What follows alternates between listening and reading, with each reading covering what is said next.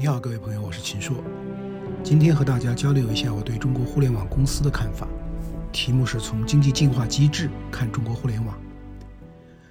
根据国家统计局的数据，二零二一年中国 GDP 按年平均汇率折算为十七点七万亿美元，相当于美国的百分之七十七。而在新世纪开启的二零零零年，中国不到美国的百分之十二；在改革开放起步的一九七八年，中国不到美国的百分之六点四。也许改革开放五十周年的时候，我们中国的 GDP 大概率会追上美国。虽然从人均水平看还有很大差距，从大国到强国仍需要持续的努力。但无论如何，我觉得中国经济过去几十年的发展，显示出比世界上任何一个大国都更加澎湃的活力和动力。这种力量究竟从何而来？经济学家有各种总结。而从根本的意义上，我认为是由于我们这个幅员广阔和人口众多的国家建立了一个比之其他大国更为高效的经济进化机制，其核心是从需求端到供给端有更强的压力，倒逼着不断提高质量、效率、快速响应和改进的能力。只要这种进化机制一直存在，中国经济就会生生不息。中国经济的进化机制和全球发达经济体的市场化分工协作机制并无本质区别，但有两个更强烈的特点：一是开放和信息流动使中国在需求端有更为持久和巨大的动力。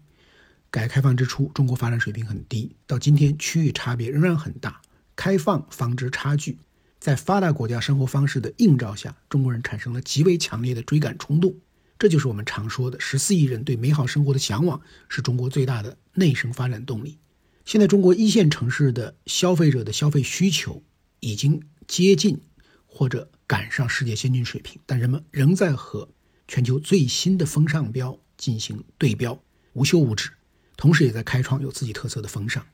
二是激烈的内部竞争和内部消费者的需求。以及全球竞争和全球客户的要求，倒逼着我们中国企业在供给侧形成了持续优化、改进、创新的强大动能。在充分竞争领域的中国企业所面临的竞争压力，可能是全球最大的。正因为经受住了这种压力，这当然有我们民族文化的作用，中国制造才锻炼出了品质过硬、性价比高、交货准时、响应速度快等等能力，让世界越来越依赖。理解上述特点并不难。我想强调的是，过去几十年，中国可能有全世界效率最高的经济进化机制。原因是经济机制可以视为信息交换、调整与反馈的过程。进化就是经济主体在对信息做出的反馈中产生的一种行为。哪里的信息传递成本更低，信息传递速度更快，基于信息的决策效率就会更高。在中国。由于国家在信息化、数字化基建方面长期投入，也由于大量创新公司在数字技术和应用方面不懈努力，中国抓住了信息革命的风口，站在了数字经济的潮头，从而建立起了世界领先的快速获取信息、分享信息、处理信息的能力。中国经济的进化机制之所以更强，实质是中国在信息和数据采集、挖掘和支持明智决策方面的能力更强。这又和我们中国的人口规模、互联网的网络效应有关。市场规模决定分工效率，中国的规模足以支持中国公司的成长、投入和收获。那么，为什么说信息流动的成本、速度、效率等等对经济决策和经济进化至关重要呢？我们可以先回顾一下传统计划经济下的场景。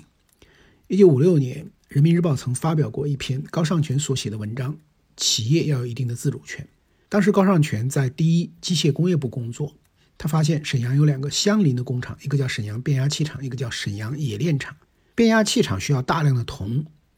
由主管的一机部从云南等地调到沈阳；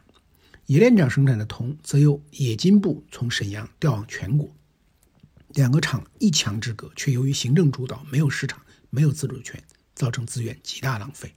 还有一个例子：一九五六年上海天气很热。企业为了不影响生产，要买鼓风机，企业没权买，要打报告申请。经过七个部门审批，最后一个部门批下来的时候，夏天已经过去了。前一个例子说明的是在统购统销的计划经济下那种中心化的信息传导机制的弊端；后一个例子说明了在金字塔的组织结构中，层层信息上传在层层反馈的问题。这样的机制，纵然我们有人口的优势，在人口之间传递信息却是劣势，那怎么可能促进经济的进化呢？我们再来看一下今天中国经济的信息传导和进化的机制。在阿里巴巴、京东、拼多多、小红书等 C to M 的零售平台，企业基于 A、B、C、D 等数字技术，可以更好、更快地进行消费者的洞察，让消费者参与产品定义。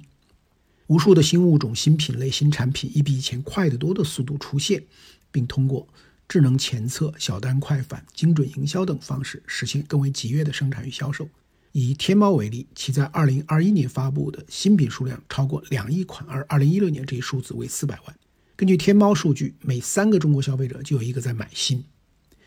在阿里、钉钉、腾讯企业微信、字节跳动、飞书等工作平台，企业可以把遍布海内外的员工、上下游的伙伴以及各个价值创造环节连为一体，让一切实时看得见，让工作任务和客户需求得到最快响应。以二零二一年字节跳动和央视春晚的红包合作为例，从项目立项到推推向春晚，字节跳动有数千名研发、产品等员工参加，总共只用了二十七天。这背后是所有项目组的成员统一使用一个飞书文档查看项目管理手册，同时有一张在线的表格，每日实时进行进展的更新和风险的同步。在美团，一般人认为它是最高效的外卖平台，实际上它不仅提高了消费者的生活效率，也在助力商家提升工作效率。例如，一家在全国三十多个省市自治区拥有一点八万多家门店的新鲜冰激凌茶饮连锁品牌，有四千名市场一线人员，一年超过一百八十天在外巡店，这就产生了大量在下沉市场的差旅问题。美团为其定制了一套解决方案，员工差旅审批单关联到美团的商企通知后，不再需要在多个平台之间来回切换比价，可以便捷的预定符合公司差旅标准的。酒店和机票预订过程中也免去了个人垫付，返程后也无需贴票和报销。拿这几个快时代的案例和刚才我所举的慢时代的案例做对比，就能理解需求端和供给端之间的信息链路越短，信息成本越低，信息反馈越快，经济进化机制就越强，劳动生产率就越高。这个大背景当然就是能有效支持分散决策的市场化的改革。如今这样的机制。已从城市走向了农村，从企业走向了社会，我们全社会的效率都在提高，福祉在提升，进步在加快，想停都很难停下来。我采访过很多在中国运营的跨国公司高管，中国消费者太喜欢创新了，中国企业的响应速度太快了，中国的知识外溢速度太快了，中国在数字化方面已经走向了世界前列，这是我经常听到的说法。总体上，中国速度已经大大超过跨国公司对变化的响应速度。和自我变革的速度，外国人到中国总是很惊讶，为什么中国的互联网平台创造了如此便捷的服务能力，如移动支付、二维码、半小时外卖送到、一小时上门取件、二十四小时快递到货。有人说，这是因为中国人心太急。那中国消费者为什么心太急？因为在互联网时代，他们什么都知道，什么都比较。为什么中国制造越做越好？在性价比之外，已经开始建立新奇酷之快的新的能力，因为。制造品是可贸易的，一直要接受全球消费者的检验。尤其在互联网平台上，实时的评论提供了真实的用户导向，这也是一种更加饱和的压力。所以，无论在需求侧通过分享全球信息，让人展开在一切可能的方向上的畅想，还是在供给端通过海量信息、实时数据的反馈，让企业在一切可能的方向上创新和改进，互联网都是中国经济进化机制中最具连接性、能动性的部分。信息和数据如同高能燃料，带动整个中国经济列车隆隆向前而行。我们已经处在一个无往不在、无数不行的年代，加快数字化发展，建设数字中国，这是我们国家的方略。互联网公司对中国的价值究竟如何？我想到了以下十点，这里就不一一展开了。有兴趣了解具体的朋友，可以看“秦说朋友圈”的微信公众号。这十点是：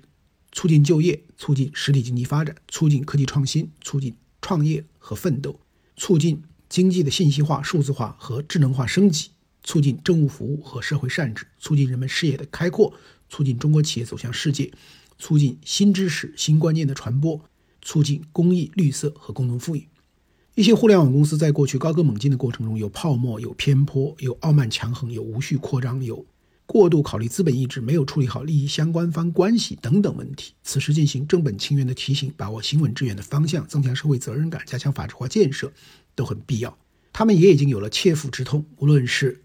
巨额罚款还是市值暴跌。但是，如同我在这篇文章中论证和强调的，我们也需要意识到，互联网对中国经济进化机制的建立具有重大甚至是根本性的影响。中国主要的互联网公司是中国先进生产力的代表，是支撑整个经济社会发展和与世界展开竞赛的重要基础。我在自己的多篇文章中都说过，互联网不是中国的包袱，而是中国的动力。如果这样的力量被弱化、被抑制、被戴着有色眼镜看待，甚至被阴谋论化，那将是整个经济与社会的悲哀。再想一下，在这样的力量的孕育和发展过程中，并没有怎么占用国家投入的资本金。当然，他们依托了整个数字基建的国家的大环境，没有依靠国有资本的投入，却为中国经济的进化做出了谁都意想不到的贡献。他们如同不知哪里冒出来的力量，极大的加速了中国从个体到社会基于信息化、数字化水平提高而产生的各种进步。那么，从我们的政府到社会，能否对他们多一些是自己人的情感，而不是让他们产生某种疏离感和另类感呢？在一种似乎是整顿为主的气氛下，互联网公司往往会因为一些点滴片段信息引起轩然大波。比如前不久，有关部门印发了关于促进服务业困难行业恢复发展的若干政策，几十条措施中有一条是引导外卖等互联网平台企业进一步下调餐饮业商户服务标准。这本是一种引导，也是互动的过程，不是行政命令。因为大家都知道，疫情让整个餐饮业备受打击，堂食经常关闭，海底捞都亏了几十个亿。此时，外卖恰恰是帮助餐饮企业维持生意的一种正常方式和建设性的力量。但在整个互联网有些风声鹤唳的大背景下，当天在香港上市的美团股价就大跌了差不多百分之十五，连续两个交易日跌了百分之十九，市值蒸发了两千多亿。加上腾讯将被重锤等不实消息的涌现波及，一批互联网的中概股都应声下跌。其实美团也不容易，其最新财报就显示，上个季度美团外卖每个订单产生的净利润只有零点二八元，在客单价较低的订单中，它一直都是亏本状。所以，一个生态的形成有其客观的规律，我们一定要非常精细化的研判。如果基本事实都不清楚就下结论，那就很容易按起葫芦浮起瓢。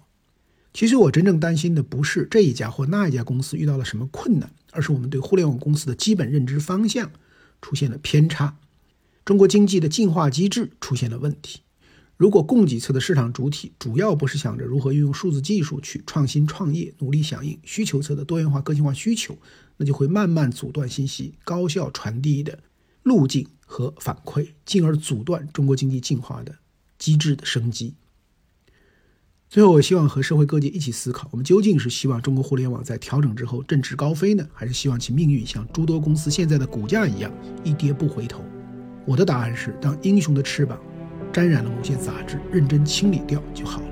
但英雄绝不可自减羽翼，因为它是英雄赖以飞翔的最重要的评级。